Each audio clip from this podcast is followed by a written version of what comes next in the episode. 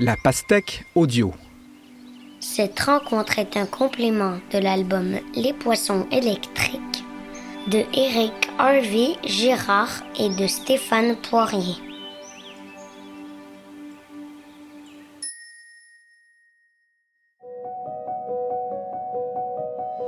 Bonjour, je m'appelle Nathalie Lefrançois, je suis chercheur conseillère scientifique au Biodôme de Montréal. J'ai un doctorat en océanographie. Je me spécialise dans les poissons. Donc, j'étudie comment les poissons vont répondre à des stress ou à des changements dans leur environnement.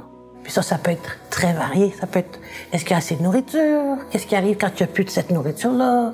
Qu'est-ce qui arrive quand la salinité va changer? Qu'est-ce qui arrive quand la teneur en oxygène va diminuer? C'est des questions qu'on peut se poser. Comment ce poisson va réagir à ce, paramètre-là? C'est anecdotique, mais je mangeais pas de poisson quand j'étais jeune. J'aimais pas ça. Ma mère, elle faisait mal cuire. J'avais pas d'intérêt pour les manger, j'avais vraiment des intérêts pour les regarder. J'avais un aquarium, puis j'adore la mer. Je suis née à Chicoutimi, il y avait le fjord du Saguenay.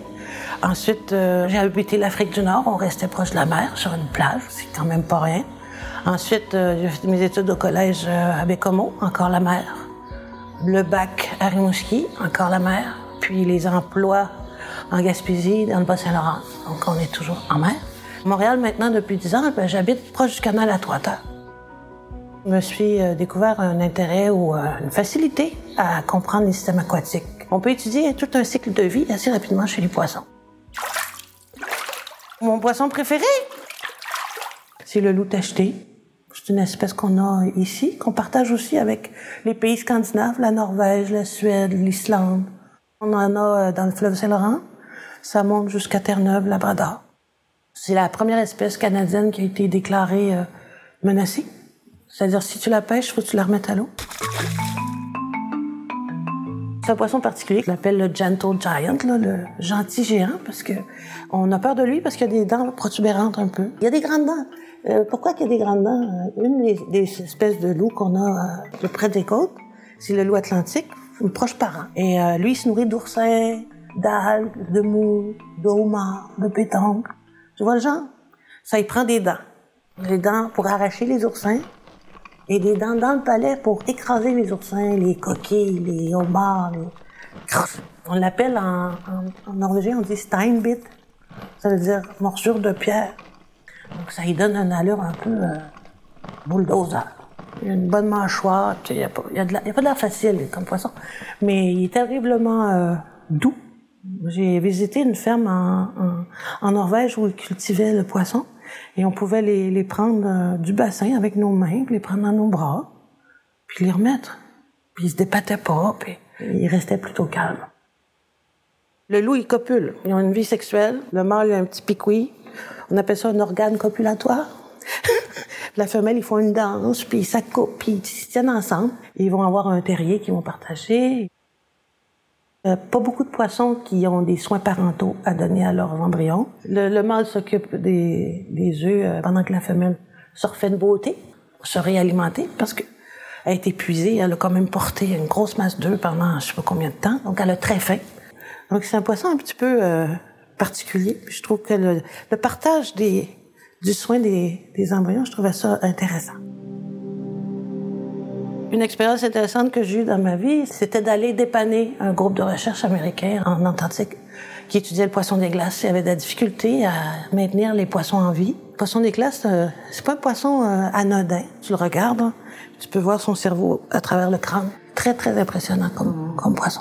C'est comme une erreur de la nature, pas supposé euh, survivre. Étant limités dans leur capacité de respirer, c'est-à-dire sans globule rouge pour extraire l'oxygène de l'eau, parce qu'il y a de l'oxygène dans l'eau. Plus elle est froide, plus il y a de l'oxygène. S'il fait pas froid, il y a moins d'oxygène dans l'eau, moins d'oxygène dans l'eau. Ces poissons-là vont pas trouver ailleurs sur la planète un autre environnement qui va leur permettre de survivre. D'où l'importance des étudier, puis d'étudier les changements climatiques, parce que le mot-clé, c'est froid. Si la planète se réchauffe vraiment, voyez ce qu'on va perdre.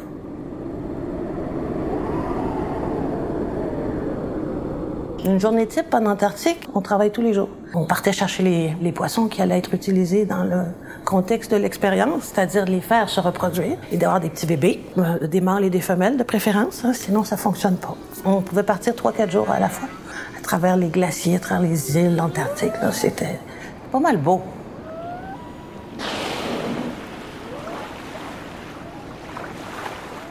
On voyait des baleines qui soufflaient après le chalut, des trucs euh, assez euh, fascinants. Ou juste le, le phare dans la nuit là, qui éclairait pour pas qu'on vienne en collision avec le- les icebergs qui, dérivaient. Ben, on était perpétuellement en train de regarder autour de nous pour pas euh, heurter un iceberg puis finir un peu comme le Titanic. Bref, on ramenait ces poissons-là à la station. Puis on les, on les met ensuite dans les bassins. Puis là, on attendait.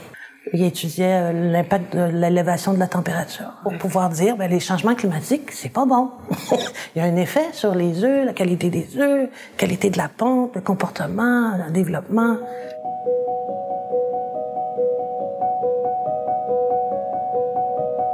Professionnellement, c'est euh, c'est comme le nirvana. C'est comme un, un physicien qu'on dirait veux-tu aller sur la lune Il dirait oui.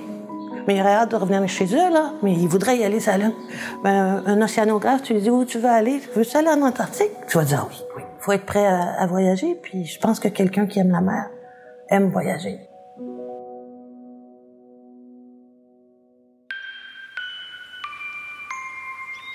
La pastèque audio. Une production La Puce à l'oreille pour les éditions de La Pastèque avec le soutien de Patrimoine Canada et de la SEDEC. Réalisation sonore et rencontre menée par Fred II. Merci à Nathalie Rose, Lefrançois, chercheur au Biodôme de Montréal.